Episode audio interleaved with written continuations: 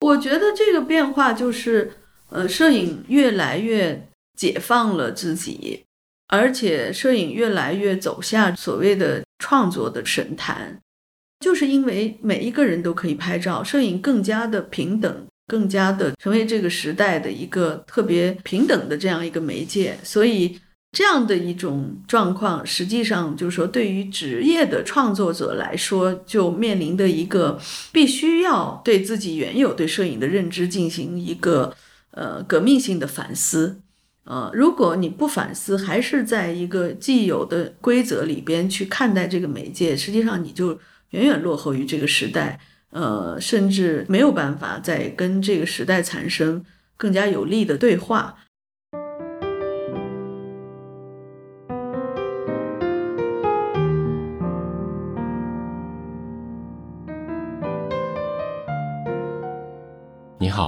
欢迎收听篝火漫谈，我是长河。今天和我聊天的是中国著名的摄影节——连州摄影节的创始人和艺术总监段玉婷。大家好，呃，我是连州摄影节的总监段玉婷。在第二十七期一个摄影节的十六年里，我和段玉婷聊了连州摄影节创立十六年来的背后故事。今天我们将在这里聊聊十六年里连州摄影节每年推出的主题和主推的摄影师。以期做一个比较全面的回顾和梳理。本期内容较为专业，欢迎对摄影有兴趣的朋友们收听。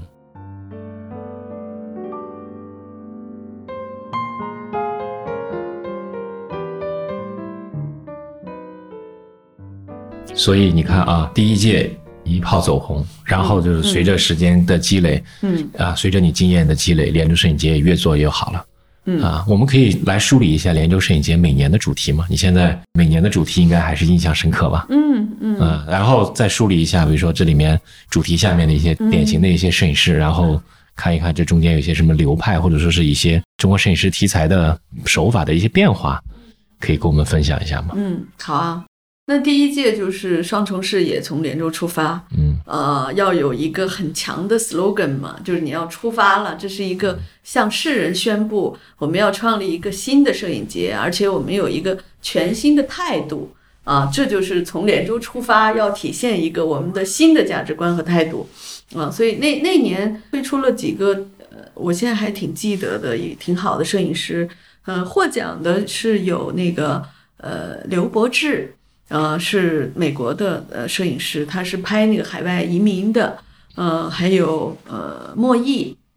嗯，还有这个江建，呃，然后嗯，然后那个呃，其实第一届最让人难忘的是庄学本的展览啊，是对庄学本，嗯，可以说是呃早期的这个中国摄影的这个实践者。而且是，呃，可以说是，呃，留下的影像最为动人的这么一个摄影师。他在考察这个，呃，西南地区，呃，川康地区，呃，呃，这种人类学的摄影啊。但是他的这种人类学的摄影，就是其实是充满了影像艺术的魅力啊，和这种人文的高度。其实可能大家不太了解庄学本啊，张学本是上个世纪三十年代，嗯嗯，呃，自费到中国的，呃，就是现在应该是叫做什么？是四川，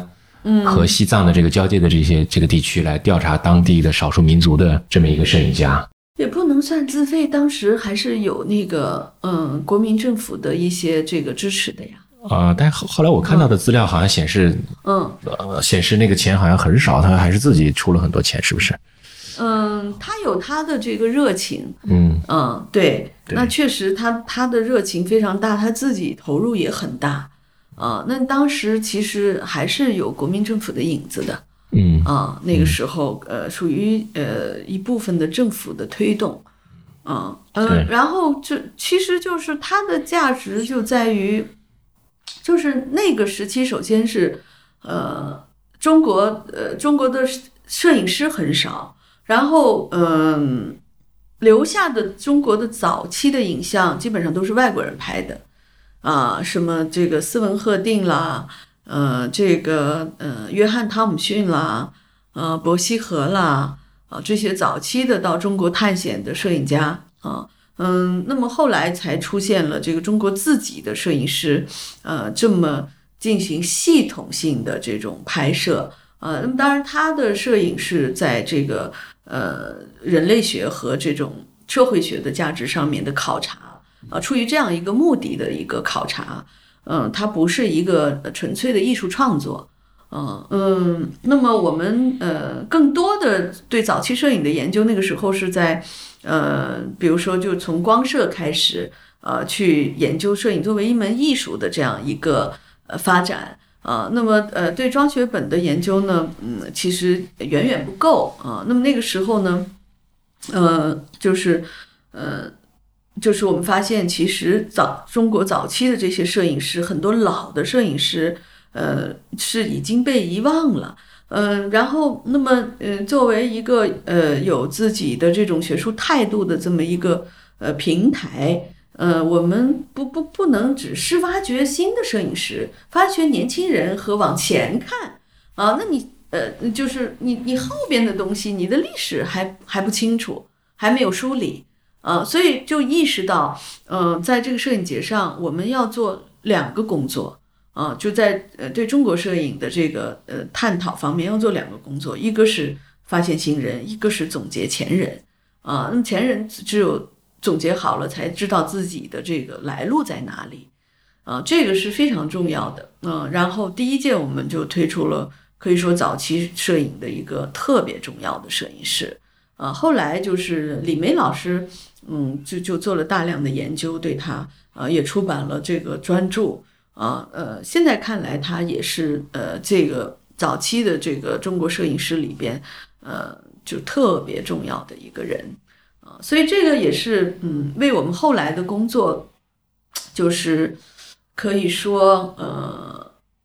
可以说也算是一个探路啊，也算是找到了一个呃，另外的一个一个呃，不能够忽视的一个方向啊。所以后来就是在呃历届的摄影节里边，我们也都在挖掘前人的摄影，在整理那些。呃，很重要，但是并没有得到重视的老摄影家的东西。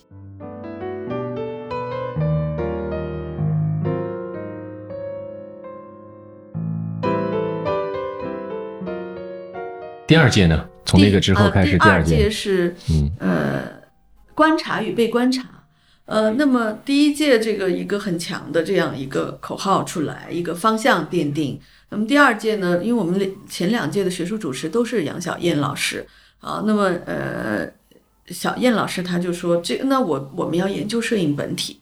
啊，摄影是什么？摄影就是在观察和被观察之间产生的这样一个这样一个呃观看的结果，等于是我们退回到一个初始的状态，呃，就是把自己放得非常。低放得很很平静，这样一个状态去，这样一个态度，呃，从开始去探讨摄影这个媒介。这一届有什么年轻人开始推出来了吗？第二届我们推出了一个中国私摄影啊，第一次做了一个这样的一个群展，是施汉涛做的。嗯啊，呃，施汉涛还得了呃当年的呃策展人奖，因为我们前些届的时候是有评一个策展人奖的。嗯，对，就是那个时候，对对对，想起来了，推出了刘义清啊、缪呃缪嘉欣啊啊这些一批呃特别好的青年摄影师，包括鸟头，嗯，是。对，后来鸟头去了 MoMA 做了一个展览，那是很多年以后了，对，呃，多年以后吧，是的，嗯，然后但是其实鸟头的这个第一个摄影的展览是在连州做的，嗯。是的，嗯，也可以说连州是呃一直在呃这个嗯一直在呃紧跟着这个鸟头的这个创作啊，因为我因为从第一届开始我们就意识到这是一这是一个特别好的艺术家组合啊，所以就是呃作为一个摄影节，我们其实就会呃有一个长期的关注，对一些呃比较有潜力的艺术家或者是。呃，重要的艺术家，我们都会不断的、长期的关注。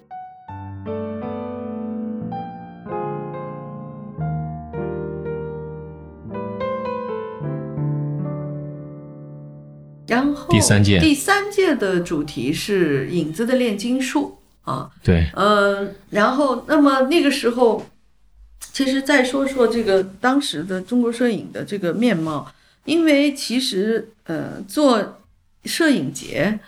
呃和做艺术展览，嗯是需要专业策展人的工作的，需要有经验的专业策展人。那么包括我，我这个所谓的艺术总监，在创立这个摄影节的时候，我都是一张白纸，没有策展经验的。嗯，那么那个时候，我我自己其实也是也是觉得我要抱着一个学习的一个一个态度。嗯，那么在摄影界很难找到专业的策展人，几乎可以说没有。啊，那么当代艺术界呢发展了那么多年，啊，那么他他们有特别多的策展人，好的策展人，那么我就我的视野就放到当代艺术界，因为我第一届的时候就已经在跟当代艺术界的人合作，呃，包括杨小燕啊，呃，郭小燕啊，啊，这些人，他们都有非常非常多的这个经验，非常丰富的经验，嗯，那么就是觉得，嗯。这个这个策展的经验太棒了，它其实是嗯，给给摄影节和中国的摄影展览，嗯，就是注入了一个非常专业的模式啊，嗯，那么那么你也其实你慢慢你就会看到，嗯，我们在前些届的时候，我们都是在找当代艺术界的策展人啊，那然后还有我自己啊，因为我们要积累经验。啊，嗯，所以第三届就我们找到了那个高世明，高世明现在是中国美院的院长，啊，就当时他呃也在为呃广州呃广州当代艺术三年展做总策展人，啊，所以其实我们也呃就是挺好的一个机会认识了，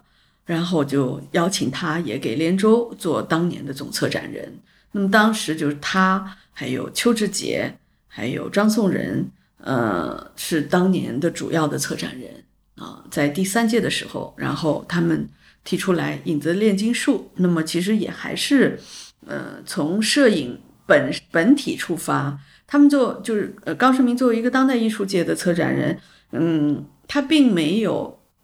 就是很强势的站在一个呃摄影作为当代艺术的一个媒介去使用这样一个高度。去去看待摄影，呃，而是嗯，回到摄影的本体，呃，去从罗兰巴特的那个呃那个对摄影的理解当中，呃，去找到这个线索，啊，就是呃，罗兰巴特就提出来这个，其摄影就是一个呃影子的炼金术啊，是在这个呃神奇的观看和某种化学反应之中产生出来的影像。啊，所以就这样的一个态度，作为一个当代艺术的策展人，他其实很尊重摄影本体，啊，嗯，没有很强势的就推出来所谓的那些当代艺术家玩摄影的当代艺术家，非常好，啊，嗯，所以就是说那一年的面貌呢，就一下子让人觉得耳目一新啊，我就是，呃，当然就是说，嗯，呃，由于。呃，高胜明、邱志杰他们是长期在当代艺术界这个身份，所以他们也除了挖掘呃摄影界的艺术家，他们也带来了很多当代艺术界在用摄影的这些艺术家，啊，所以那年的展览的呈现，呃，是呃前三届里边到第三年是最好的。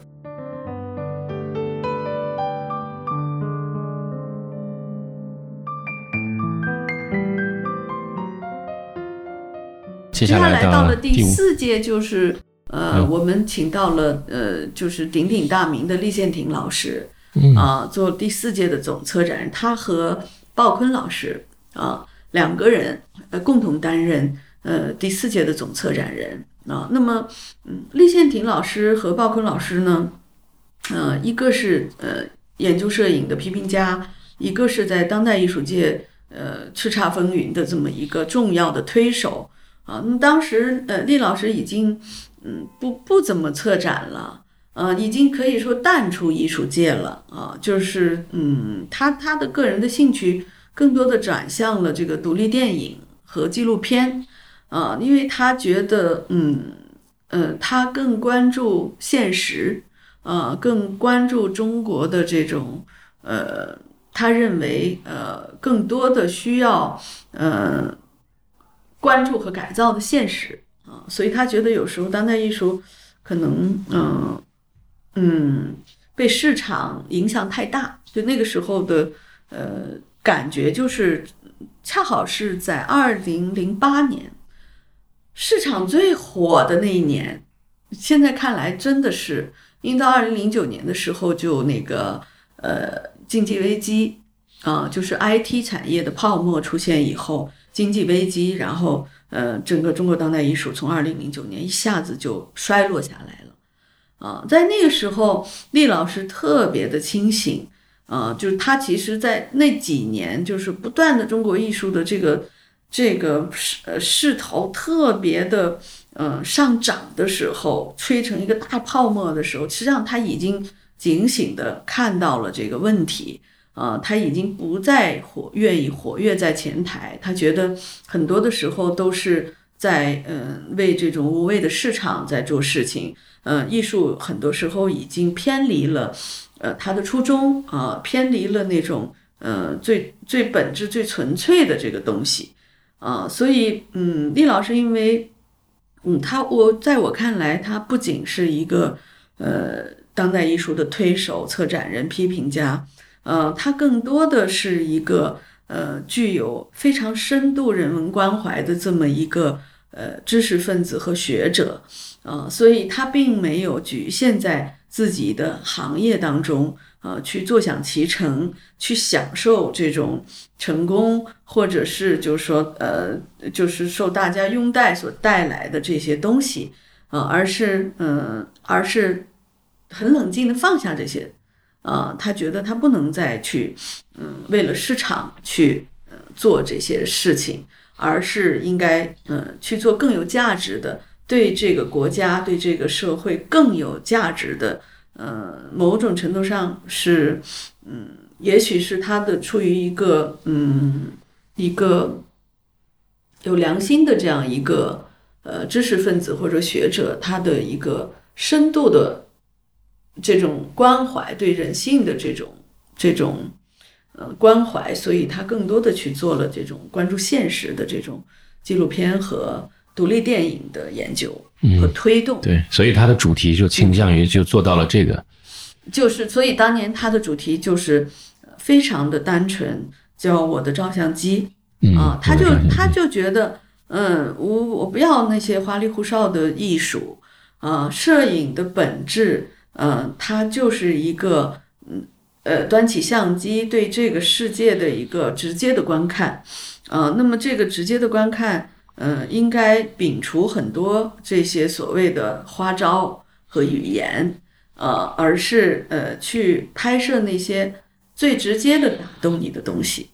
啊，所以这个提法也是一下子击中人心，呃，然后让嗯处在这种头脑过热的呃这些就是 艺术圈里的呃摄影摄影家们啊也有一个警醒。啊，就是因为，嗯，当代艺术实在是太火了。那会儿，就是所有的这些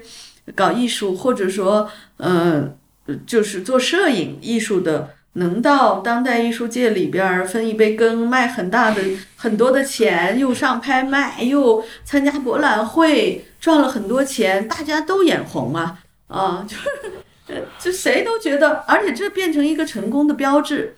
啊，所以在这个时候。有这样一个策展人出现，就特别的及时，特别的重要啊！所以在那个时候，我我们觉得，嗯，厉老师就带来一股清流，可以说也也是，呃，为我们这个摄影节就是带来了一个呃特别干净的、纯粹的这样一个学术的风气。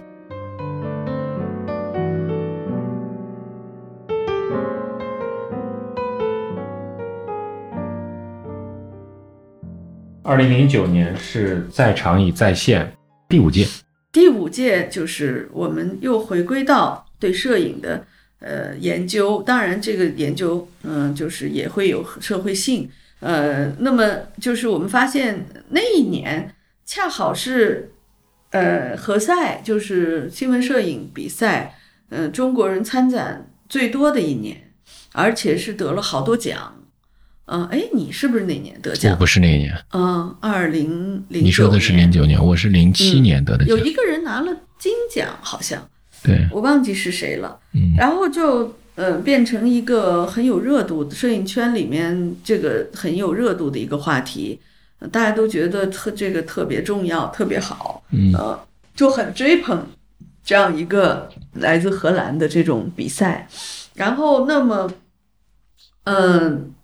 就是我们这个摄影节，就是，呃，我们始终是还是要有一种很理性的这种学术的态度，呃，那么我们永远是在冷眼去观察，呃，这个摄影这个媒介的发展和在中国的状况。那突然发现这个不太对，嗯、而且，呃，从这个事情引申开来，呃，就想到哦，这虽然是新闻摄影，但是，呃，中国摄影早期的这些，呃，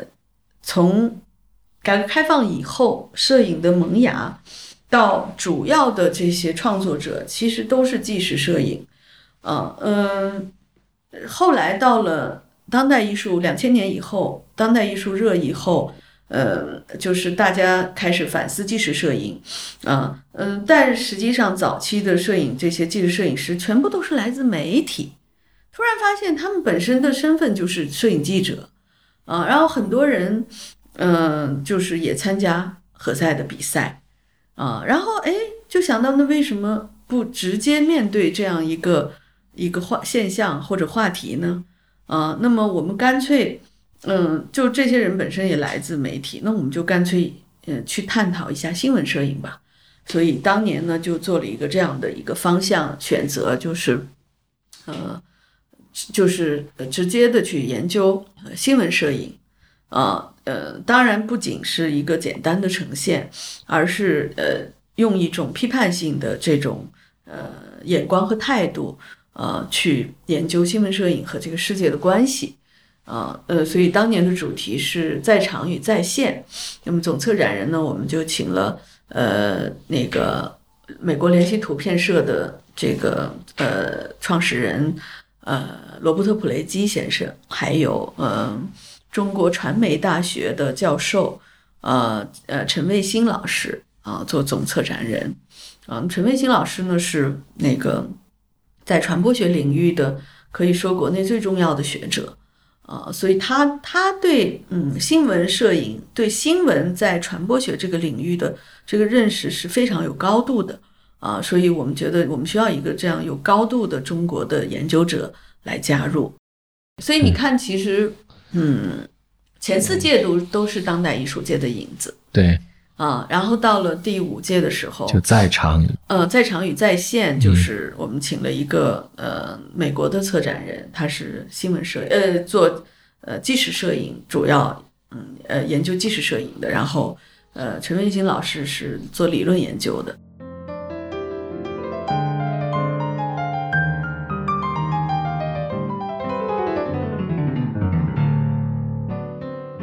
第六届呢？然后第六届，第六届是二零一零年，就我们跟费大伟老师做了一个合作，主题叫“这个世界存在吗”？这个主题特别有意思。嗯，这个世界存在吗？对对，所以所以其实那年是非常发散的，然后所以就找了一个哲学家过来嘛，就是那个鲍德里亚，他对摄影的论述就是完全就跳脱常规的那种，嗯，对影像本身都产生一个怀疑。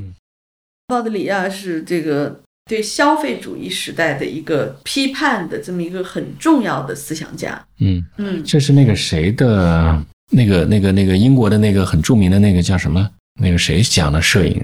里面也在谈这个消马丁费，帕尔不是马林帕尔，他先做的那个纪录片嘛。哦，呃，约翰伯格，哎，对，约翰伯格里面其实他不是有大量的对这个嗯，他做的这个叫做呃观看之道，对，公安知道，这个因为它里面不是也提到了消费嗯呃消费主义带来的影像的这个变化吗？嗯嗯是跟这个有关联吗？嗯，没有关联。其实是因为鲍德里亚，呃，我们知道鲍德里亚是一个摄影发烧友，哦，他超爱拍照片，嗯，然后恰好他又在法国，哦，那么就是费老师不是呃当时也在法国嘛，啊，所以我们就找了，呃，后来我联系到了那个法国人去找到了鲍德里亚的遗孀，嗯，因为鲍德里亚已经去世了，呃，就我们特别好奇，呃，一个哲学家啊 是怎么样拍照片的？我们我们其实好奇的是他是怎么观察世界的。啊，所以就是把他照片拿过来做了一个展览，然后他的照片倒是特别，呃，符合他对摄影的那那一套著名的论述。啊，其实他是他对摄影的这个，呃，这个论述是非常精彩的。啊，他有一个著名的对摄影的一个，呃，一个阐释，说，嗯，呃，你拍摄影师拍照片。呃，不是你拍照片，呃，而是照片拍你，嗯嗯，不是你你捕捉了被摄者，而是被摄者，嗯，这个吸引你去捕捉他，啊，他他讲他其实特别有意思，他有有一个叫消失的摄影，呃，有有这样一一篇文章，啊，对摄影的阐释特别有意思。嗯，所以其实我们是出于双重的，呃呃这个考量去做他的展览的。一个是他对摄影的描述和他和对他对摄影的这个理念特别的新颖啊，特别的有后现代的这个意味啊，就是可以不是说有意味，就代表了这个后现代主义的这么一种一种摄影的观点。另外一方面就是我们想看一看他作为一个他的这个。本职以外的一个爱好，他是怎么样用摄影观看世界的？因为第五届的时候，我们研究了新闻摄影，到第六届，我们觉得还是要放到摄影作为一个艺术的媒介，或者说创作型的媒介这个角度来去再做更多的探索，所以就还是找富有经验的当代艺术的策展人，呃，来去策展。嗯，因为其实你看到连州的早期就这样一个创始的阶段，我是有意识的去寻找一些当代艺术界有经验的策展人加入的，而且这个这个选择并不是看的谁重要谁呃火就找谁，而是我要去判断啊呃这些策展人他们对摄影摄影的认知。和他们有有没有在这个方面的研究，或者说对摄影感不感兴趣啊？然后经过接触以后才决定。那么后来我接触费大伟老师，呃，就觉得他他是一个特别嗯敢于创新的一个策展人，他非常好玩儿。嗯，这个也是嗯他之所以在当代艺术界嗯能成为一个不容忽视的这么一个重要策展人的原因。嗯，那个时候其实他关注的呃摄影家是吕楠，呃王宁德啊这些人，呃嗯，然后当然他他很老实的跟我说，他说我对摄影的这个认认识可是不全面的哦，我只是呃皮毛啊，嗯，但是我对这个媒介非常有兴趣。啊，嗯，然后我们可以就是，呃，我我要通过这个你这个项目，呃，我要把自己，呃，就是呃，放到一个小学生的状态，要重新去学习和认识这个媒介，啊，然后其实我们也冒了一个险，因为，嗯，其实他对摄影本身的这个认知是有限的，但是后来我我在跟他的接触的过程当中，呃，我发现这个不重要，一点都不重要。呃，因为嗯，他就是我们在我们去共同发现和寻找一些摄影家的时候，我发现他他的那个呃，他的这种创造性的这种发现的能力非常强，他能够呃，就打破一些常规，呃，去不按套路出牌的去找一些呃，甚至是素人的艺术家进来。素人的摄影师进来，呃，他在做策展的早期调研的时候的一些工作方法是非常好的。嗯，他用了什么方法？呃，比如说他会去在社交媒体去呃去研究呃那些社交媒体里边发出来的照片，然后去嗯去找到一些呃发图特别活跃的人，然后呃图片特别有意思的人，啊，然后去观察他们，呃，然后他也去从从那个嗯那个那个叫什么，就是早期有一个网站，就他们都都在那个网上面富裕啊，什么叫佛头亚的。哦，佛头亚的，对对对，嗯。忘了。从佛头亚的上面，嗯，也发现了很多人，就是 他他有一个，嗯，我我觉得做做任何行业，好奇心是特别重要的，特别是在艺术这个行业，嗯、就是你做到一个高度的时候，嗯、你是一个已经是个很有名的策展人啊，但是，嗯、如果你没有一个基本的好奇心，呃，没有这个东西推动你去做那件事情的时候，你只是觉得哦，我都了解，或者说我只要去抓一些主要的脉络和在我视线范围内的东西就可以了。那那你就永远无法做出呃有探索、有前瞻性的东西。那么费老师，我觉得在这一点上，他给我非常大的启发。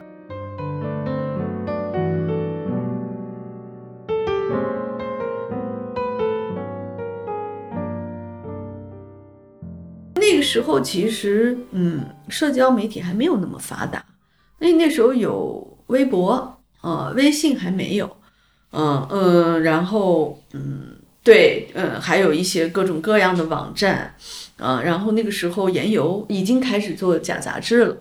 啊、假杂志在网上面做。然后我们共同去研究和去嗯寻找资源的这个方式，就是把这个线索铺开，呃，去做这样的田野调查，而不是像以往我们可能会在一个圈子里面去寻找摄影师，在艺术圈或者在摄影圈，呃，所以这个工作方法就特别的好。没错，它极大的把你摄影的这种边界给拓展开来了。对我现在听下来的感觉。对对，嗯而且就是也非常适应呃这个新媒介时代的这个要求。没错，嗯，就是嗯，调研方式就是我们更已经不是在这个只是一个实体的调研了，啊、或者说在一个熟悉的圈层的调研，呃，而是一个开放的一个调研。嗯所以那个时候就呃，我们发现了几个当年的一个呃很重要的，就是很有意思的人。呃，有一个特别有意思的就是叫唐文静，啊、这个女孩儿呃只有不到二十岁，十八岁、十九岁的样子吧。嗯，然后嗯，她是一个素人，她就是在微微博上面呃被费老师发现了。啊，有一天晚上，费老师就特别激动的发了我发了一堆这个唐文静的这个这个照片，他说：“你看，你看，哇，这个小孩儿太神奇了啊！这个小姑娘，你看她拍她自己，哇，天呐，就就是说她，嗯，说她就是特别的，嗯、胆儿胆儿大，特别的敢拍，啊，然后把自己拍的就是，嗯，这个那个画面和那个想象力是，呃，就艺术家们都做不到的，啊，就像发现一个宝一样，就推给我看，我一看我也惊了，哎，我就觉得一个十来岁的一个不到二十岁的小女孩是，而且是一个后来我们知道她是在湖南，嗯、一个偏远的一个县城的一个女孩，嗯嗯，就是没事儿干自拍，全是自拍。然后那个费老师说：“哎呀，你看那个自拍，哇，把自己拍的，哇，那个美啊，那个神奇，我摄影师都拍不出他这么好啊。”然后我我们就发现，就是他的这个拍摄，嗯，就是那种职所谓职业的艺术家和职业的摄影师所做不到的。呃，就觉得这个这个女孩，甚至就是说给到了职业摄影师一个巨大的启发，就是她是完全就是由天然的好奇心和这种天然的这种嗯一个少女的情怀和自恋，嗯生发出来的一种自拍自拍的行为，然后这个自拍就产生了就是呃，她当然就是她的这种好奇心和奇思妙想。啊，是就说明其实这是一个特别有天赋的女孩儿，啊，然后这么一个有天赋的人，把摄影用的这么有才华啊，就是这样的东西，深深的就打动了我们这些常年就是经营在专业里的人。然后我们发现职业摄影师做不到这一点，然后我们就觉得哇，这个女孩我们要把她请过来做展览，然后特别逗这故事哈，嗯。然后就费老师说你去你去跟她联系吧，她女孩儿啊，可能你你这个小姑娘可能你更方便联系，我一联系，然后小姑娘吓死了，就觉得我们是骗子，然后然后她就是。就就是很战战兢兢说：“哎呀，你们要请我做展览哦，我我就是自己拍的呀，我我不是艺术家哦，要不你们跟我妈谈吧。”哦，他就把他妈叫来了，然后他妈我一跟他通电话，一通电话，他妈就抱着特别谨慎的，甚至是敌意的态度说：“你我女儿又不是艺术家，你们什么人啊？你们你们为什么要找她到广东去啊？啊，我们不去。”啊，就觉得我们是骗子，然后我就我就非常 nice，非常和颜悦色跟他解释，嗯，然后嗯呃，我我说你你不相信我们，我我我们是一个特别重要的一个 专业的摄影节，然后呢，嗯，你如果不相信我们呢，呃，我们可以请这个政府开一个证明给你看。给你寄过去啊，这是一个政府的项目，不是私人的，我们也不是骗子。呃，然后如果您还不放心，我们就把您也一起请来参加我们的摄影节啊。然后这个时候他才同意了啊，他看到我们要请他来，他就放心了嘛。嗯啊，他就还但还是很很警觉啊。他说好吧，好吧，那我们就去吧啊。然后我们就给他们俩买了机票，他们俩就飞来了。开幕的时候，唐文静的展览引起了很大的轰动。那么费老师呢，策展的经验特别丰富啊、而且他在法国那么多年，他给这个蓬皮杜艺术中心，呃，就是当年做的那个大地魔术师这个展览。特别棒的，而且还给好多重要的机构，里昂双年展啊，还有卡地亚艺术中心啊、呃、做过策展。呃，他把唐文静的展览。嗯，就是做的特别有创造性，然后就是因为它都是小照片，呃，它也放不大，他他他用什么拍的？嗯，手机啊，嗯，基本上是手机拍的，嗯，然后呢，就呃，费老师说，哎呀，那我们这个放不大怎么办？他问我这个技术上能不能放大，我说放不大，啊，我觉得最多就是大概就是五 R，五 R 吧，这么大，六 R，嗯，这么大，然后哎，那我们就。去找一个全黑的房间，然后把它做成小灯箱，啊，因为它量很大。然后我们就把唐文静的照片做了大概几十个小灯箱，小方盒子的灯箱，一个一个的，就是放到了那个当年的圆圆形的粮仓里边，环形的进去以后就星星点点的，然后靠近了全都是。唐文静的这些很奇思妙想的少女的自拍啊、呃，就是特别有意思。就是她的那个自拍，其实她在色彩的运用上和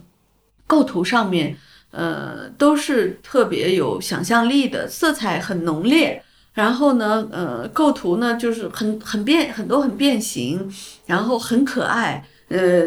很童真，就像一个小孩拍的照片一样。啊，所以就是很很动人啊，所以那个展览就是，嗯，可以说是、嗯、现在呢，唐文静在做令人难忘的，嗯，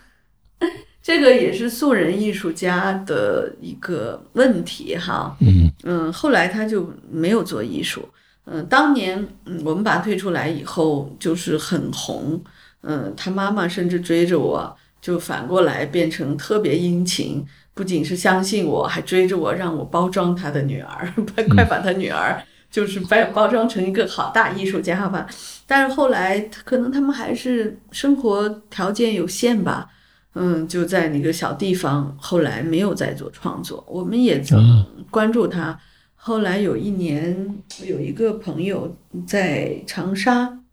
偶然间碰到他了，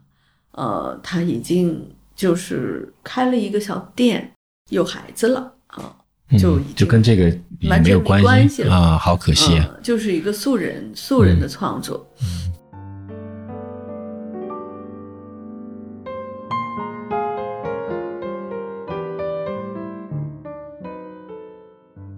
那再往下一届呢？这个到第七了吧？嗯，对，然后是就是请了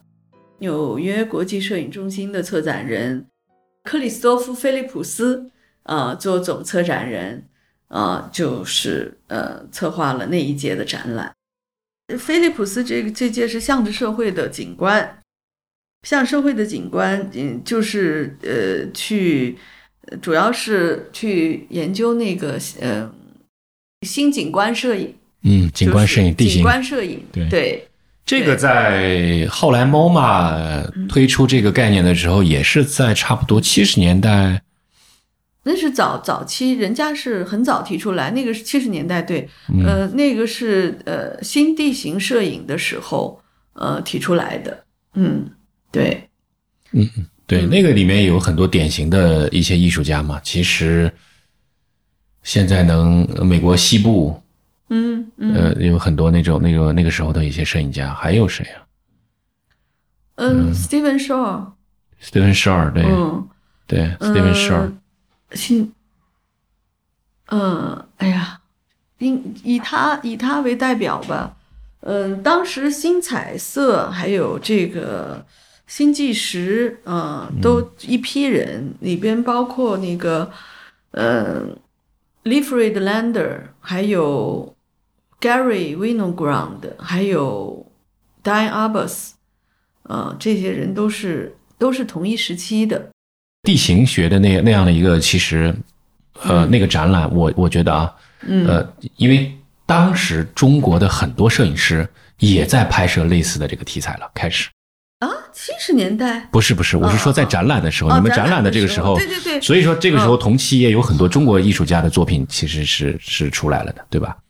对这个时候其实跟那个时代的背景，呃，不太一样。嗯。呃，就是那个时候，呃，就提出来，就是，呃，对对摄影的呃研究更多的，呃，对景观摄影、风景摄影的研究更多的去，呃，去探索和研究这个观看这个被人类所影响的这些景观和风景。啊、其实那个时候这个是一个发端，呃，然后到了今天呢，就是景观摄影又大行其道，呃，就是大量的人在拍摄这个景观的摄影，那是因为也是呃这个是现代的发展，就是呃全球化的这种发展，呃，让这个景观的变化特别的剧烈。啊，所以就呃自然而然的，就是摄影作为一个直接直接的一手媒介，它自然会关注到这个人类社会的变化啊、因为其实呃，艺术创作的主题、摄影创作的主题，实际上它就是呃随着这个人类人类的变化，紧随这个步伐的啊、是的，所以景观摄影现在大行其道，就这就是它的缘由所在。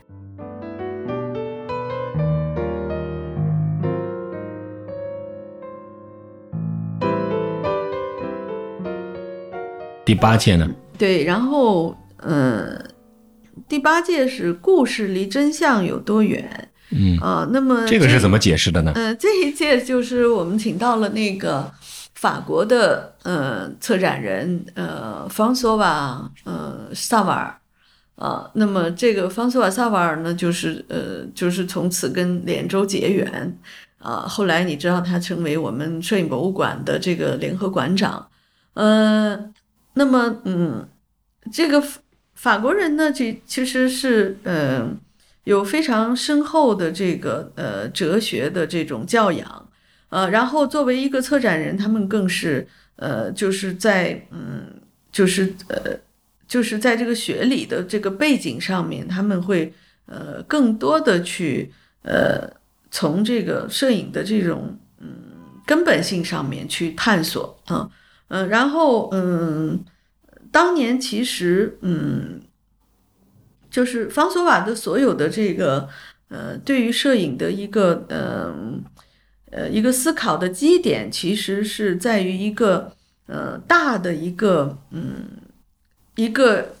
一个理论基础上面，就是呃，这个在呃，就是在整个欧洲呃，或者是西方的这个呃当代艺术界，其实呃，就是后现代主义一个很重要的一个呃一个提法，就是说作者已死，啊，就是说呃，到了今天这个时代，原创性的东西基本上已经没有了，啊，那么后现代主义其实就是在。呃，解构现代主义时期所创造的这些神话啊，然后嗯，那么弗朗索瓦呢，在做了做今年的策展人的时候，呃，他他就写了写了写了一篇策展的前言，叫实际上直译那个前言的主题是叫做呃叙事与叙事的结构啊，嗯，但是这个这个直译呢，就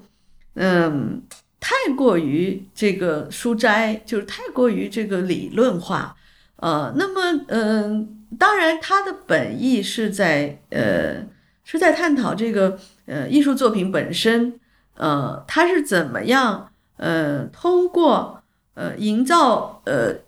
营造一个结构，然后，嗯，把它创作出来的，啊，嗯，这个，这个叙事的结构就是艺术作品的一个一个骨架。嗯，然后，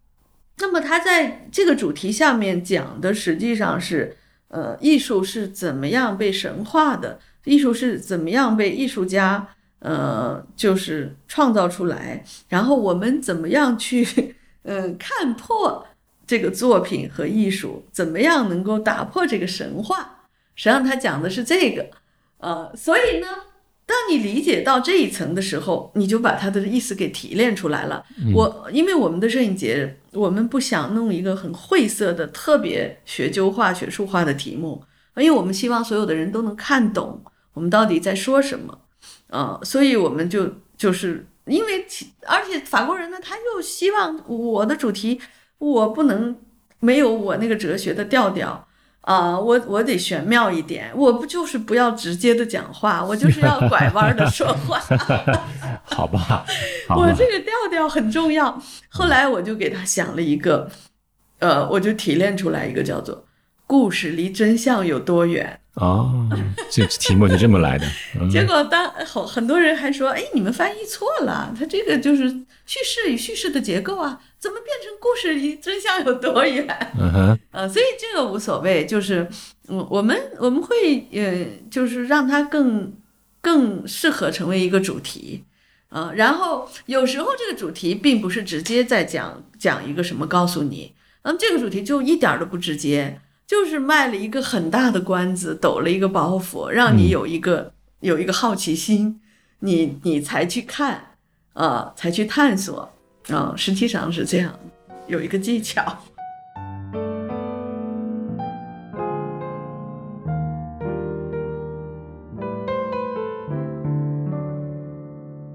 嗯，然后就到了二零一三年，这个叫告别经验。嗯，告别经验，对，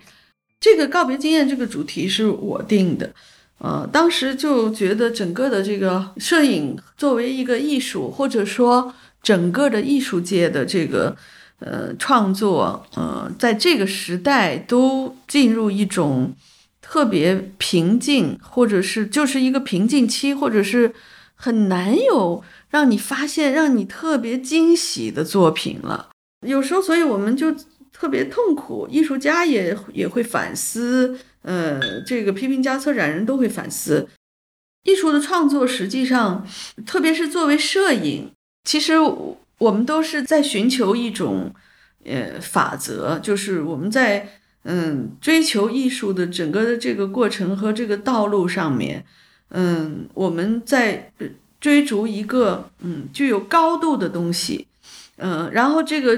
这个艺术的高度就是这么多年的艺术史，呃，所所呃形成的这种呃，貌似一个有形或者无形的法则。呃，那么，嗯，就是在艺术发展的这么多年，呃，这么漫长的历史当中，到了现代主义时期，呃，人类能够创造的，呃，就是艺术的这种语言和样式，已经，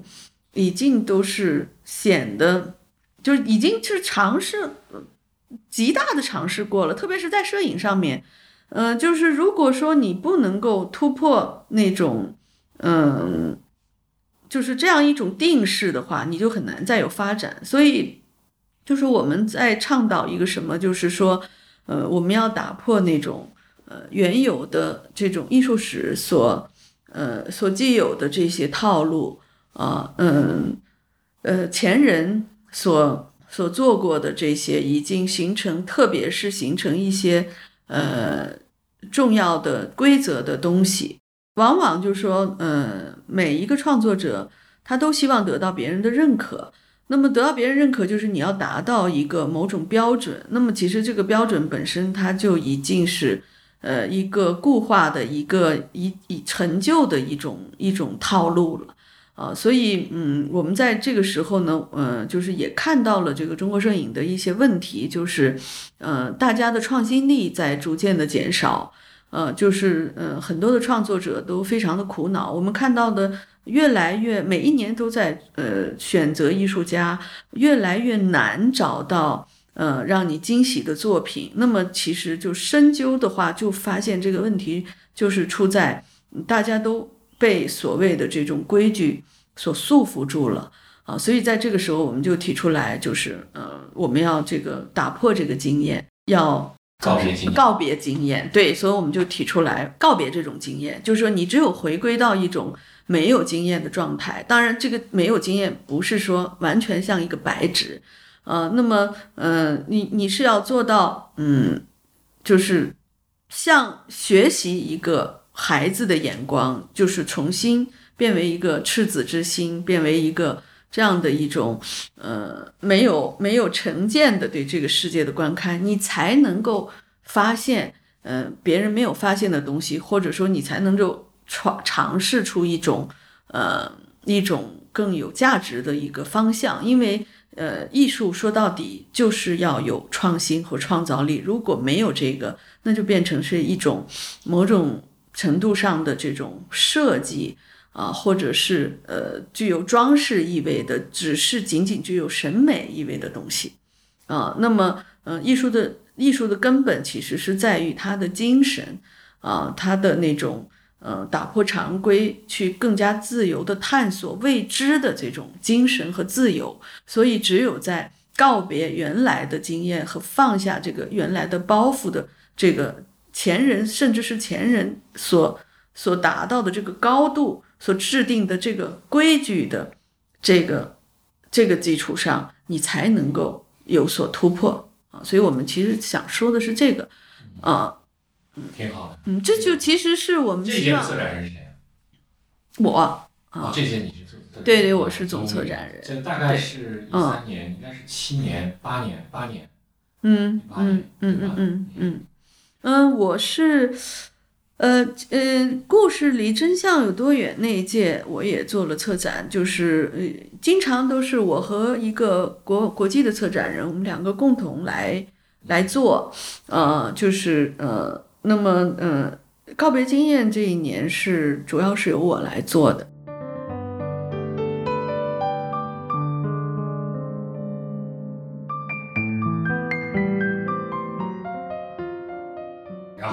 一四年嗯，再造奇遇，再造奇遇就是我们到了十周年了，啊、太不容易了，终于熬十个年头了。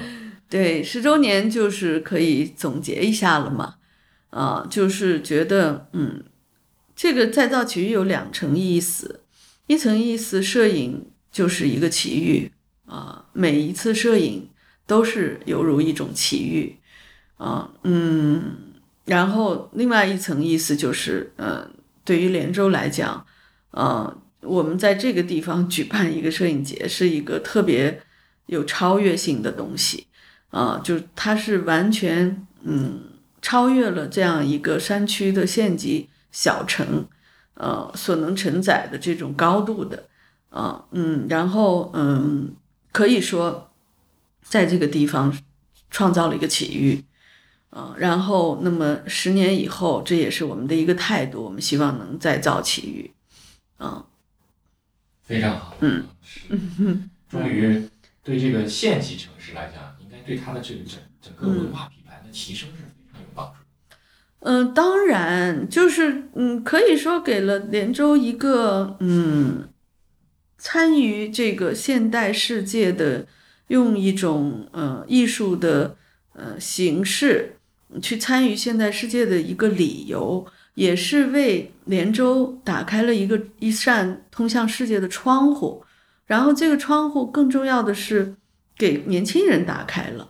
呃，因为呃，并不是所有的人都会来看这个展览，嗯，当然，嗯，就是到今天越来越多的连州人来了。我们后来建了美术呃博物馆以后，我们做了大量的公共教育，然后请嗯，包括老年人一些从不看展览的人都来了。然后，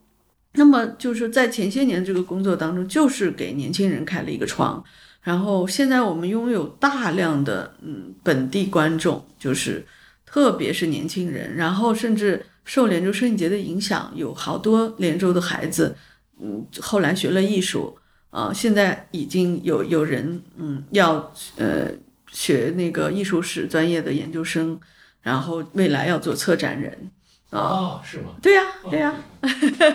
太难得了，一个文化项目对当地的这种人文精神的这种构建，嗯嗯，你们的责任和这种。嗯，体现出来的这种价值真的是对下一代人的影响，嗯，逐渐逐渐显现出来了，嗯嗯，太难得了。因为当时想的就是，呃，虽然说的是这个，嗯，希望就是说，嗯，文化搭台，经济唱戏。那么事实上呢，这个项目每一年的这个来的外地来的观众，给连州也带来了巨大的收益。嗯，就是呃，旅游的消费啊是呃非常大的。那我们统计了一下，就是到十五年的时候统计了一下，啊，就是呃后边有一个统，我我作为统计表，应该是有至少几千万的直接的直接的收入。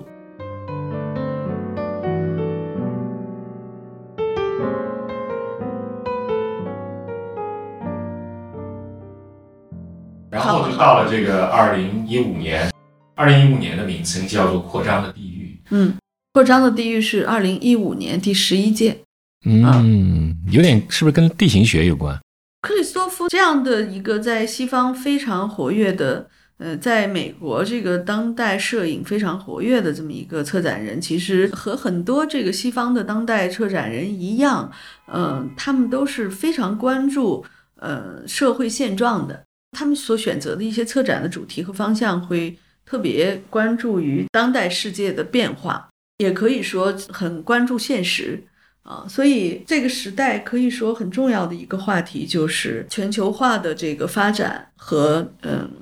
这个整个世界的就是都在一个这种呃全球化的这种呃高速发展的进程当中所呈现的面貌。啊，所以这个呈现的面貌呢，嗯，就是很很多的时候是，呃，城市飞速发展，城市在扩张，啊，然后嗯，大的城市，呃，国国际化的大的都市越来越大，然后嗯，然后很多的城，呃，很多的其他的城市，呃，却在萎缩，啊，嗯，然后人们，嗯，就是从很多的小的城市。呃，移民到了中心的城市，啊，然后呃，很多的国际国际间的移民，呃，就是频繁的这个呃，就是加剧，啊，所以就是呃，在这样一种状态下面，地区和地区的竞争呃越来越激烈，而且呃呃不不仅是在经济的竞争上面，文化的竞争上面也成也也体现体现出了很多的这种社会的矛盾。啊，甚至是区域性的战争啊，所以呢，冲突吧，冲突啊，嗯，所以就是说，策展人其实，呃，西方世界的策展人，就当当代艺术的策展人，其实，嗯，就是说，大家都是有一个，嗯，就是这样一个基于人文关怀的一个基本的这样一个背景的啊，所以，嗯，就是，嗯，所谓的当代艺术。呃，如果把摄影纳入到这个当代艺术的这样一个呃一个一个层面去考量的话，呃，就像当代艺术一样，那么当代艺术就是要关注当代的问题，啊，关注你所生存的时代正在发生的事情，啊，然后那么，嗯，艺术说白了，它是一个一个表达和发声，呃，它是对这个时代，呃，呃，抒发自己的这个，呃，这个观点，啊，或者说，呃，为这个时代所，嗯，创作。呃，给这个时代的人所创作，所以那么，呃，基于这样一种呃一种呃认知，呃，就呃就是不得不要关注当代世界所正在发生的事情，啊，特别是那些有呃有很大剧烈的矛盾的，啊，或者是呃有产生社会不公平的地方的。呃，这些问题的啊，这这样的事情，所以其实就是说要关注问题啊。说白了，那届有什么特别让人印象深刻的年轻人吗？嗯，那一届就是呃，菲利普斯带来了呃美国特别有代表性的一些艺术家的作品，包括那个嗯很就很红的那个艾米丽，呃，艾米丽是那个。嗯，用一种呃批判性的眼光去反思，嗯，就是军队啊作为国家机器的这样一个呃一个内容的啊，就是它是拍摄的是美国的这种呃呃军事演练啊，用一种更超然的这种视角啊去去研究啊这样一种国家行为、国家机器啊，嗯，对，那那一年。对，有有很多这样的，呃，美国的摄影师非常精彩啊，因为他是一个美国的策展人，嗯，呃，也带来了一些，当然他的就因为是个国际摄影节，他视野也是特别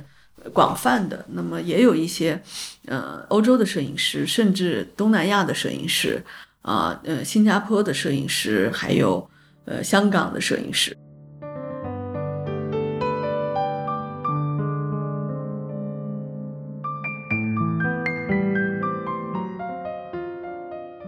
年其实我我们做了一个特别有意义的展览，呃，就是嗯，我在访问那个瑞士摄影基金会的时候，呃，参观他们的藏品库的时候，总呃总监向我推荐了一个他们就是呃拍摄中国的一个大师，嗯，也是瑞士瑞士摄影界的一个很重要的大师，叫瓦尔特博萨特，然后他就当时特别高兴的告诉我，他可是在你们中国。呃，住了八年，他拍摄中国和亚洲，呃，是呃拍的非常好的。呃，我我们想请你来看一下。然后我看了以后，发现确实是特别的精彩，像发现了一个宝藏。还有什么特点？嗯，然后。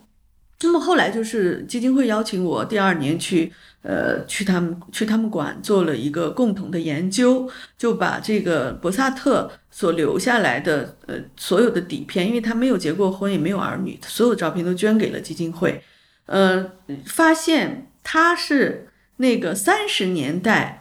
记录中国最重要的摄影师，而且是呃在亚洲呃拍摄印度。也是，嗯，拍摄印度那个时期最重要的摄影师啊。他和老罗伯特帕卡卡帕是朋友，是哥们儿，特别好的哥们儿。呃，两个人，嗯，就是，嗯，同时来到中国，呃，呃，不，不是同时来到中国，呃，就是基本上同一时期吧，都在关注中国。然后，呃，他是在三十年代初就来了，三一年。呃，他比卡帕就是说他们的角度不一样，卡帕是更多的是带着项目和比如说二战时候他是有有一个具体的报道的任务来的，呃，而博萨特呢，他是就是驻扎在呃这个中国啊，嗯嗯，他在三十年代初就开始像早期的那些探险家一样去考察中国，呃，像斯文赫定，像伯希和。呃，像那些呃早期做嗯西部探索的人一样，他去考察了，竟然去去到了西部，呃西藏、内蒙这些地方啊，然后他的触角是就是伸到了上至这个，呃这个清朝的这个遗留下来的这些末代皇族，呃，到呃国民政府时期的领袖，这个呃蒋介石、宋宋美龄这些呃政府要员，然后社会精英、文化名流，然后那么抗战爆发的时候，二二战爆发的时候，所有的人都撤了，他没撤，他留下来，在很危险的地方，他跟着日本人。一起跟着日本人，就说，嗯，进入汉口侵略的步伐去拍摄了日本人，而且那个时候，因为他是瑞士人，恰恰因为他是瑞士人，他是中立国来的，所以日本人没有驱赶他。然后他是，呃，民国政府，呃，日本侵略者，还有那个时期更重要的是延安，他也去了，就是整个中国的。最全面的记录者，而且是驻扎时间最长的外国摄影师，而且他跟罗伯特卡帕打赌，看他们俩说谁进入，谁先进入延安，谁如果去不了的就卷卷铺盖回去，然后他赢了，罗伯特卡帕就滚回去了。啊，非常有趣的一个。哎，对对对，所以这个他是他是进入延安的第一个欧洲摄影师。所以这个展览的名字叫“长久而中立的中立的观看西方影视”。对对，非常有趣。对，封面是这一个对少女的对眼神。对，但是就是这个是当时呃在汉口的呃国民政府救救援的那个一些呃就是叫什么儿童团还是孤儿团的那些那些孩子。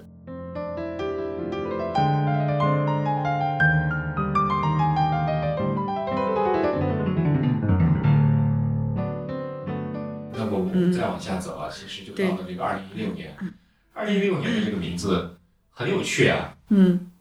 无乐不作。嗯嗯。为什么会这个定了这个主题呢？对，其实我们的主题就是说，嗯，刚才就之前我一直在说，我们既要兼顾摄影的这种学术的脉络，又还是又要去嗯关注呃摄影和这个世界的关系啊呃就是。用一种文化的视角去观看或或者是去研究这个世界，那无乐不作实际上是在批判当今世界盛行的消费主义文化啊。那么这又是一个呃现代社会的一个特别值得去反思的一个话题啊。所以就是我们用摄影去去试图去触及这个话题。那为什么呢？也并不是说。所有的这种当今世界的重要问题都能够用摄影体现的啊。那么，往往我们在去制定一个主题的时候，我们会考虑，呃，这个主题既既是一个很重要的话题，另外，那么在这个话题下面，是不是有很多的作品，很多的创作者创作出了特别值得观看的东西？那么，恰恰就是在消费主义时代，有很多的摄影师拍摄了大量记录人类。人类的这种这个疯狂时代的东西啊，而且特别精彩啊，所以就是我们就制定了，就定了一个这样主题，叫做本来是无恶不作，呃，我们我们其实是个双关，呃，无乐不作，嗯，其实是有点作恶。社会主义一直是现代社会一个呃，从大家从不管从哲学还是从艺术上面来讲，都是一个对之批判已久的这么一个最最重要的一个主题。嗯，这一届有什么特别出彩的年轻人？嗯嗯，无乐不作。嗯，这一年就是嗯，我们推了好多嗯国际的艺术家。呃呃，这个呃，我们海报上面呃用了几个，这个是法国的艺术家丹尼斯，呃，丹尼斯达扎克。丹尼斯达扎克他是嗯，他他就是请很多的这个嗯年轻人。呃，去到那个呃消费场所、超市，呃，去做出一些嗯，就是跳跃性的这种嗯跳离离地的这种嗯腾空的一些动作，呃，或者飞起来的动作，嗯，实际上是一个呃呃行为介入的方式和现场发生关系，再加图片共同组合出来的这样一个作品啊。那丹尼斯就是呃现在欧洲很重要的一个。摄影艺术家，嗯，还有那年那个来自浙江的一个摄影师叫张小武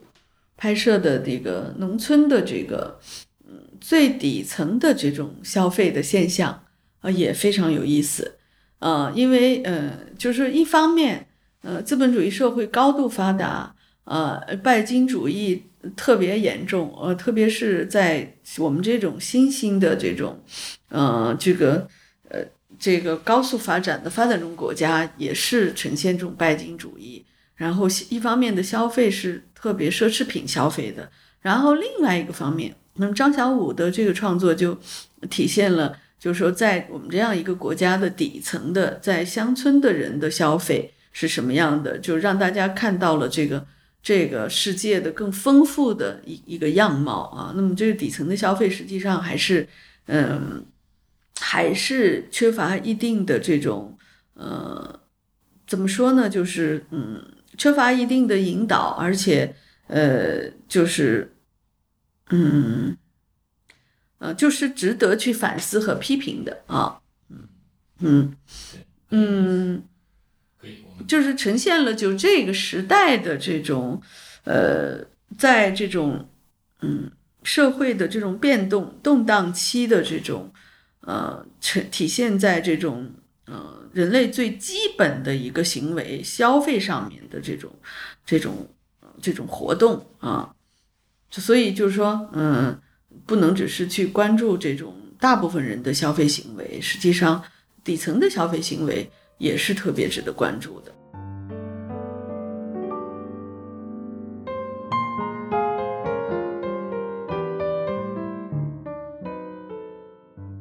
再向下走，就是到了二零一七年的主题叫你的自拍杆。嗯嗯，这个自 这个主题就是两层意思。嗯，一个呢就是你的自拍杆，说到自拍，自拍这个行为是和这个时代、这个新媒体时代、新的社交媒体时代的到来紧密结合在一起的。啊，那么这是一方面，其实我们在探讨。摄影在这个时代发生的巨大的变化，啊，就是嗯，摄影已经不再是职业摄影师和呃专业摄影师的一个呃，就是作为一个主场的一个行动了，啊，它完完全全成为了一个平民化的最基本的一种表达方式，啊，所以就是呃，我们在研究摄影的时候，我们。嗯，一定要把摄影放在一个大的视觉文化的这样一个背景下去考量它。嗯嗯，那么作为艺术创作者、艺术生产者，呃，我们更加要清醒地意识到这一点。啊，如果我们还是在那个艺术的象牙塔里，仅仅是为了去迎合这个能，为了能够进入艺术史，能去是创创造出。具有自己个人印记的个人风格的这种呃作品啊，能够在美术馆展出，实际上这是一个非常非常局限的一个一个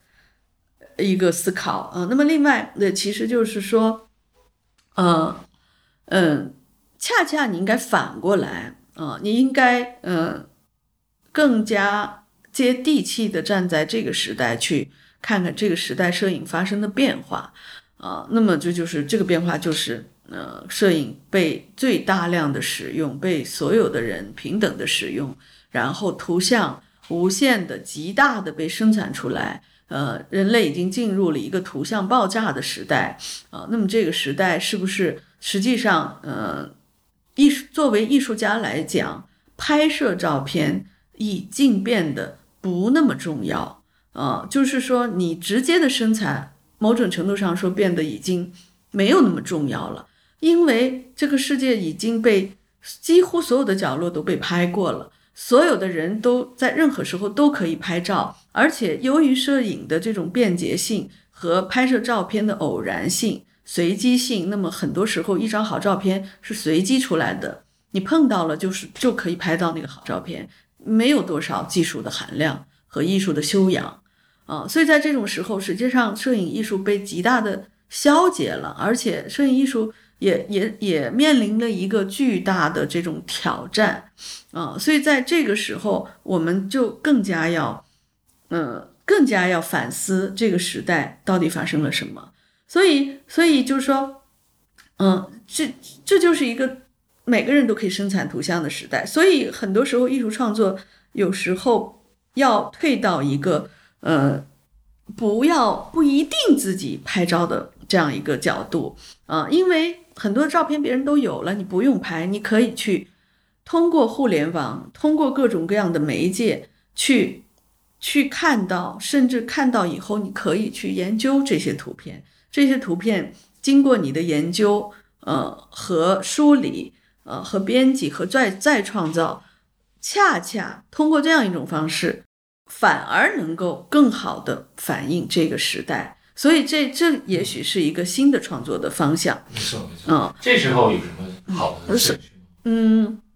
所以呢，呃，就是为什么我们我们今年这个主题那年主题叫做你的自拍感。呃，就是呃，自拍和社交媒介联联系在一起。那么我们当年就就从这个层面去挖掘那些和社交媒体结合的特别紧的艺术家，啊，嗯，然后呃，同时呢，这个主题也是相对于那年我们的你我的照相机啊，那我照相机的时代，你看看就这么几年过去，摄影发生了翻天覆地的变化。那个时候还是要自己直接面对世界。去拍摄就是朴实的照片，然后到了这个时代，就全民都是摄影师了，呃，变成了自拍杆了，已经是，啊，就其实它是一个对应关系，对应它就是实际上我们提出来，这个摄影已经跟社交媒介联系在一起了，啊，就这个倒不我所以说并不是，呃，艺术家倒并不是最重要的了，我们更多的是就是这样一个态度，让你重新认识摄影。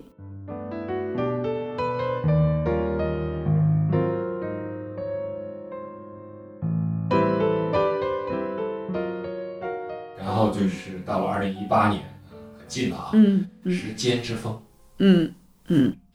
这一年我没有来参加，但是我很嗯。怎么突然？嗯，一八年对。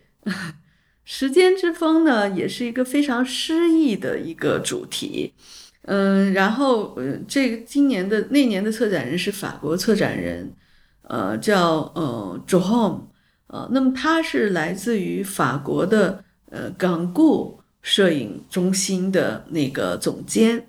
呃，他是欧洲，嗯，特别呃年轻的，呃，具有呃新的这种嗯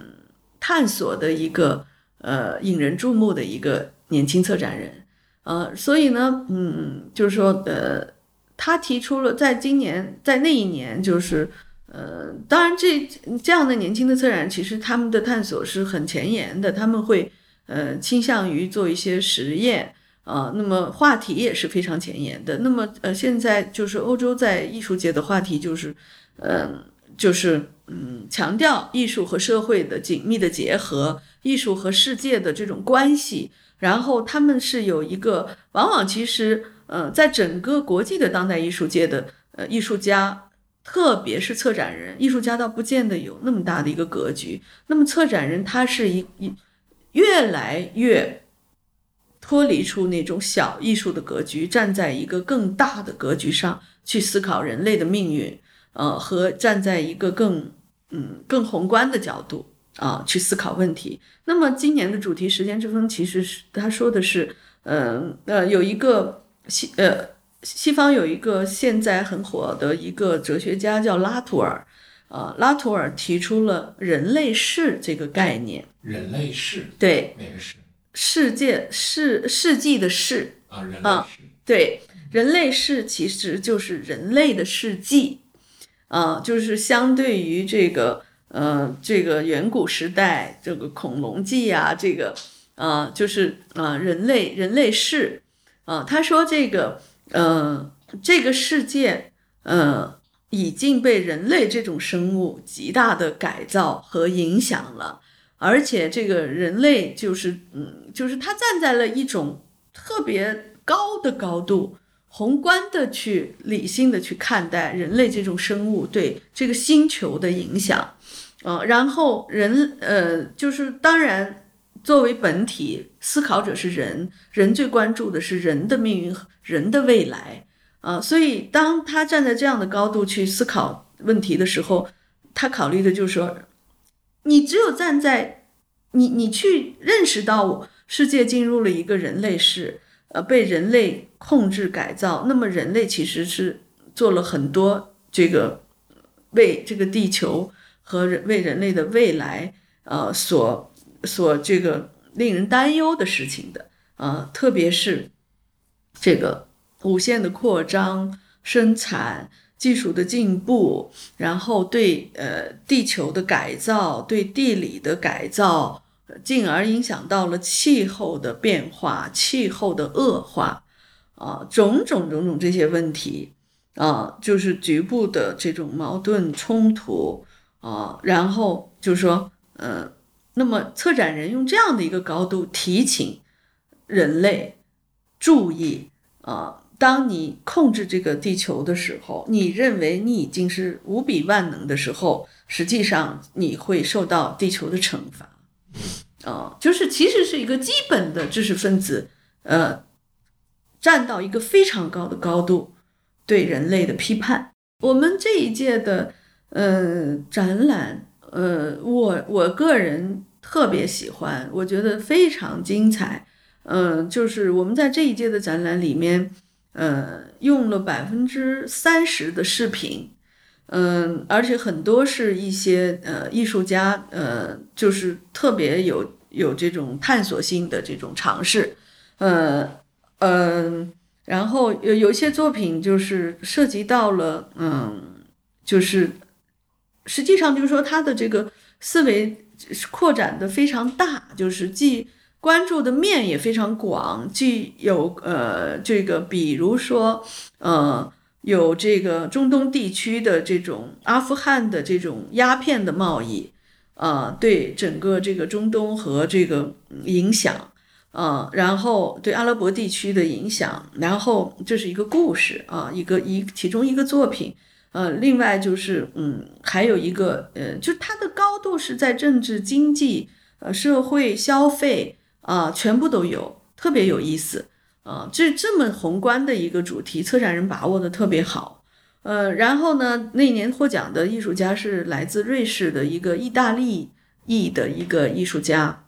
他是移民去瑞士的，然后他的作品叫做《如何保卫国家》。这怎么叫这个名字？他实际上拍摄的是那个瑞士，他去探探讨了这个瑞士这个国家是个中立国，从来不打仗，嗯，然后那这样的国家从就是一个很和平的国家，不会，那他还有军队吗？他怎么样保护自己的国家？是不是他怎么样？嗯，就是跟别的国家就是划分一个界限。所以原来就是通过他这个这个拍摄，我让我们看到瑞士也是有自己特别呃严密的这个边界，有这个呃军队，有武器啊、有国家的这个这个呃海关和安保系统，所有的都是嗯都都存在的啊、实际上就是说呃就是他通过这样一个呃拍摄，呃就是告诉大家其实。即便是在人类一个这样的理想的一个没有战争的地方，它也还是有这样的一个国家机器存在。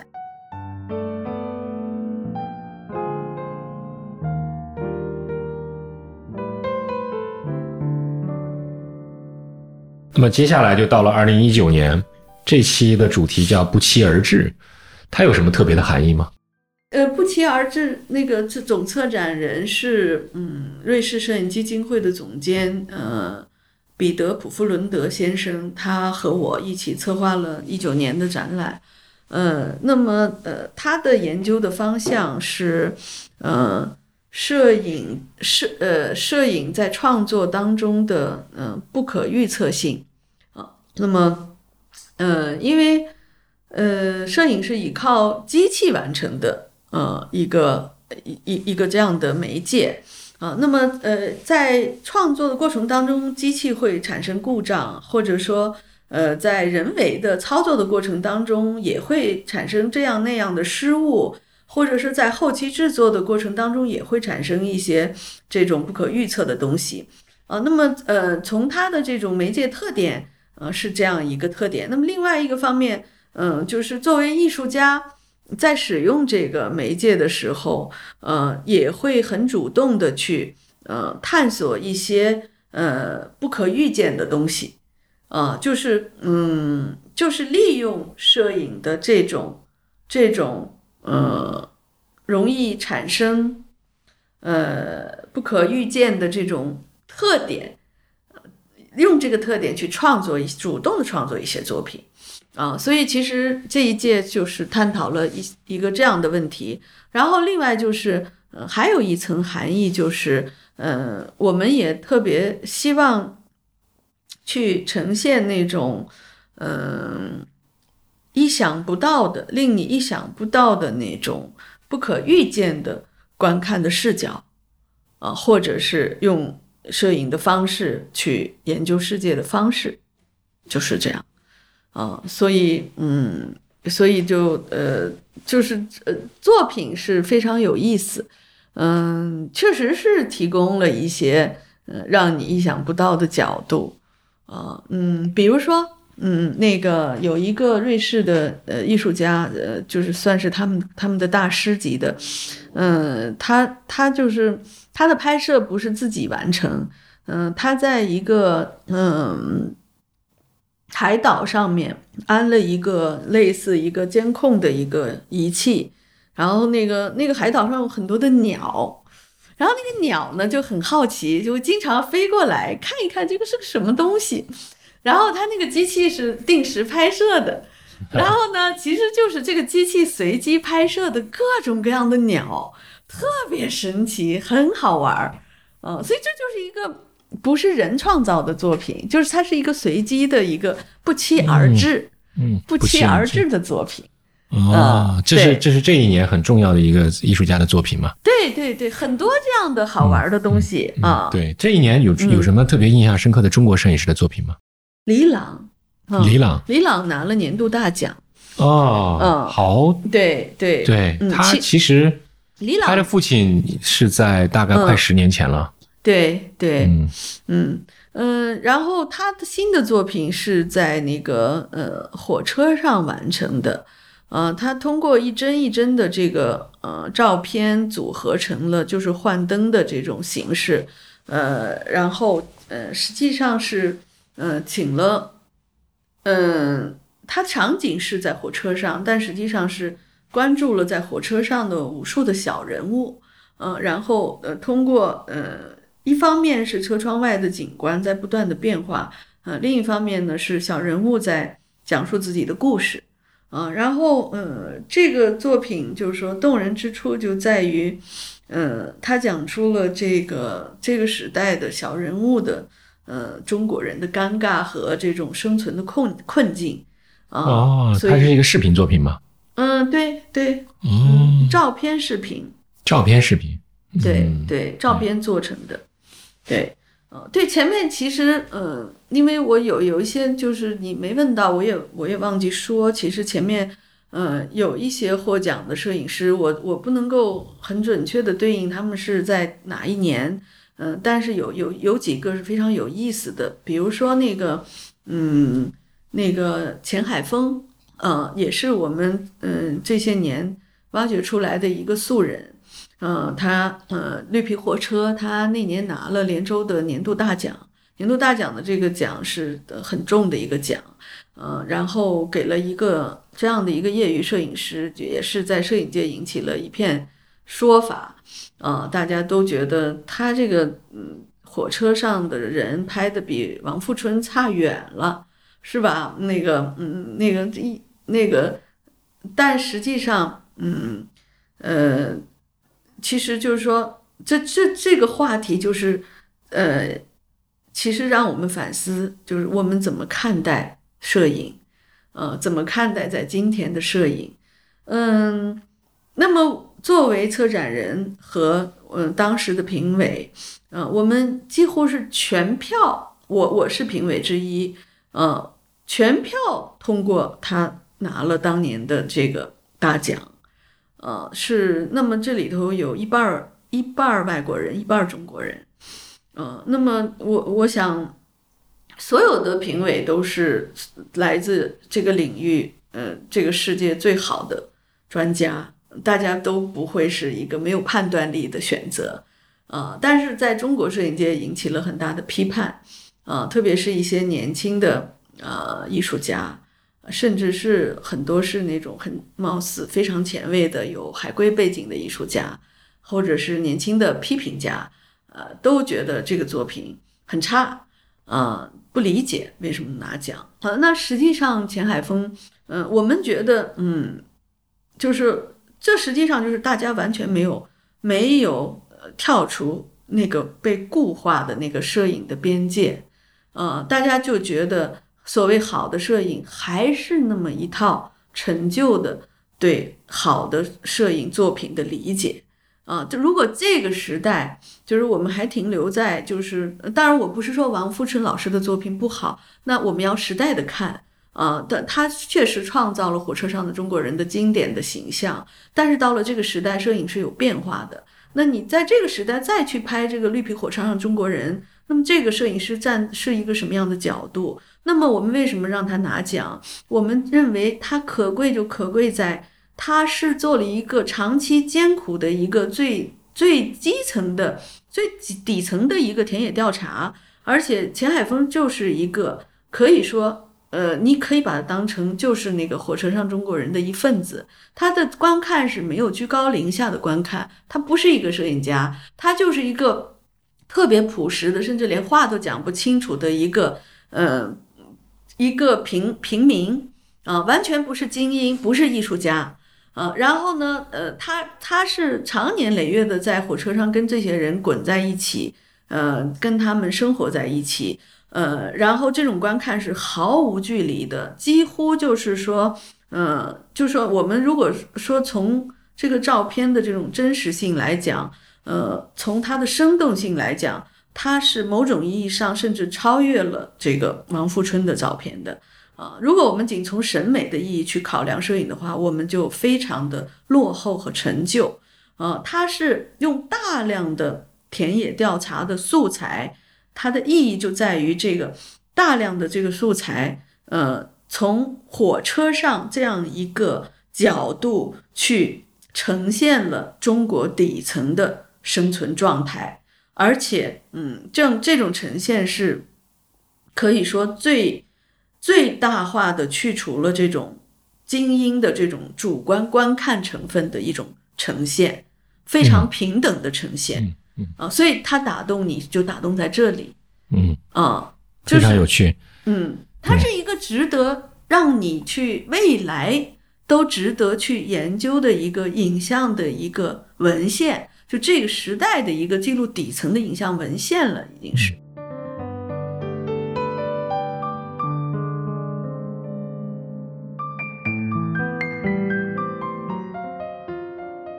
去年二零二零年，因为疫情的关系，我们知道这个连州的这个这一年好像中断了一下，嗯嗯。啊嗯，对吧？嗯，我们这一届就是，但是这这一年同时有另外一件重要的事情，就是你们应该是在这前一年，连州摄影博物馆开始了。呃，二零一七年底，二零一七年底，对吧？前一年，呃，二零一七年底，对，呃，连州摄影博物馆其实还是做了一些非常有趣的呃展览的，对吧？你看鸟头的展览，还有一些这种呃李朗的展览，还有朋可的，对吧？嗯嗯嗯。这个这个，我觉得今天因为时间有限啊，我觉得我们就不在这里梳理这个摄影博物馆的这块了。但是我想就借着你的前面那个话题啊，对，我想问一个问题，就是你看摄影从最早的对。纯粹追求光影，嗯，然后文献性，嗯，表达，到后来的很多摄影就开始参与，就是成了一个行为，嗯，介质，然后再有一个，嗯，更多的就是这种，呃，已经超越了观看和这种这种这种这种这种领域了，就参与参与。直接的创造都不是了啊。对，就是这些年的影像的这种这种变化，嗯，你有什么一个一个自己的观点吗？你怎么看这个这个现象呢？我觉得这个变化就是，呃，摄影越来越解放了自己，而且摄影越来越走下所谓的创作的神坛。就是因为每一个人都可以拍照，摄影更加的平等，更加的成为这个时代的一个特别平等的这样一个媒介，所以这样的一种状况，实际上就是说，对于职业的创作者来说，就面临的一个必须要对自己原有对摄影的认知进行一个呃革命性的反思。呃，如果你不反思，还是在一个既有的规则里边去看待这个媒介，实际上你就远远落后于这个时代，呃，甚至没有办法再跟这个时代产生更加有力的对话。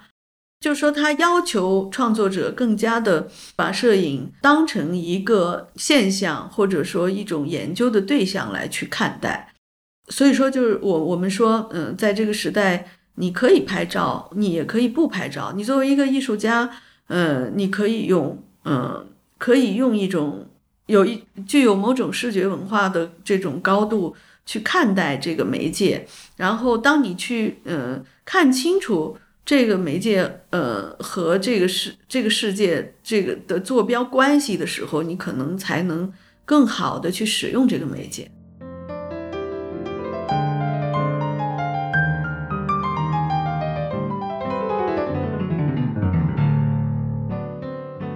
真的非常非常的不容易，我觉我觉得这个，呃，我没有办法用一句话来概括或者总结连州这十几年的一个一个状态。嗯，但是我我真心的觉得，你你们做的这些事情，就是刚才前面做了这么十几届的一个梳理，嗯，呃，就不管是从对影像之前的那种，嗯，我们参与到的一部分，还是说是我没参与到的那部分，我觉得。对我的视野和重新理解这件摄影这件事情，嗯，都是有极强的一个，嗯，一个一个震撼作用。我觉得这种震撼作用更多的还是一种，现在你会发现十多届以后，用一个史观来去看待这个摄影了以后，嗯，呃，这个新奇感或者是这种东西还是非常重要的。啊。你反反复复提到了一个非常有趣的现象，就是说好奇心，嗯，好奇心，嗯。啊，可能现在我们大家的注意力和精力都被手机的这个媒介。都给吸引走了，嗯，呃，反而我们有没有发现我们的好奇心极大的对削弱了？是的，嗯，是吧？对对，嗯嗯嗯，这也是一个可能留给我们未来的一个。实际上，这是一个这是一个特别严峻的话题，就是嗯，就是人类被媒介所左右，就是被这个这个媒介时代的这个媒介本身左右。我们就是说，嗯，看到的东西。已经是负向，已经是被复制的东西，不是真实的世界。我们离真实的世界会越来越远，所以这是一个特别严峻的问题。嗯，是的，没错。嗯嗯嗯，谢谢谢谢谢谢。哎，这个今天这个收获还太大了。嗯，大门在外面等着我们，真的也苦闷坏了。没事没事。好好好，走吧。哎呀，谢谢你，我以为我根本都不想说，我都觉得老生常你不觉得这么这么十几年东西梳理下来以后，嗯，挺好的。你也激发了我，因为我其实不爱谈，你知道吗？就是一一般哈，我跟你讲。那种这种采访太多了，嗯，我已经疲了，嗯，但是也得有好的对手。我觉得咱俩谈的还真是挺好的，嗯，呃，其实时间有的人我不会跟他们谈这么多，对对，今天时间太有限了，因为我们没有办法对某某一年的主题真的是再深入下去，嗯，那个深入下去，你你会聊的东西会激发性、碰撞性会更强，对对对。吧？其实，哎呀。其实谈话还真是挺好的，我觉得。是啊，嗯。啊，谢谢段玉婷，嗯，非常感谢。啊，我还是非常希望，嗯。呃，听到这期节目的朋友们有机会，嗯，能到广东最北的一个小县城叫连州 来去，呃，正好一如果时间合适，可以去赶上去看这个连州摄影节，嗯，呃，或者说是时间不合适，也可以去连州摄影博物馆，嗯，去看看那里更有趣的，嗯，展览。嗯。啊，非常非常开心，今天这个聊天让我真的收获非常非常大，谢谢，谢谢长河，嗯，也希望大家呃今年可以有机会来我们的摄影博物馆，呃，我们今年摄影博物馆呃这个疫情之后我们都会恢复，然后年底的摄影节还会照旧，谢谢。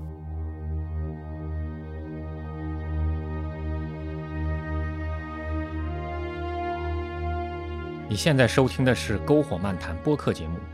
我是长河，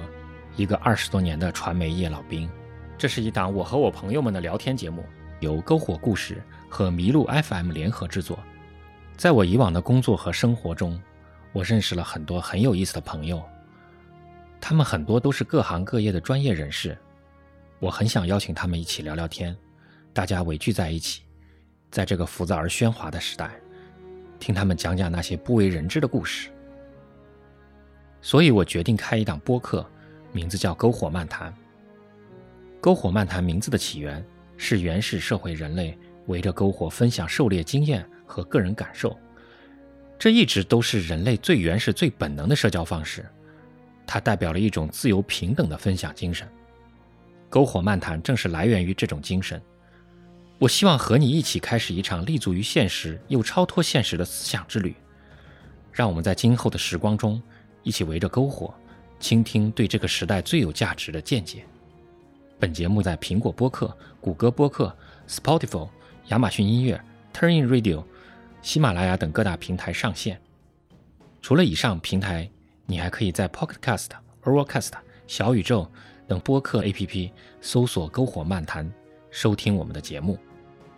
篝火故事是由资深媒体人长河发起创办的非虚构视频创作者平台。我们致力于用视频、图文、音频等方式，观察和记录社会的变迁以及普通人的故事。喜欢我们的内容，就请加入到非虚构创作者的大家庭吧，跟我们一起讲好中国人的故事。谢谢你的收听，我们下一期再见。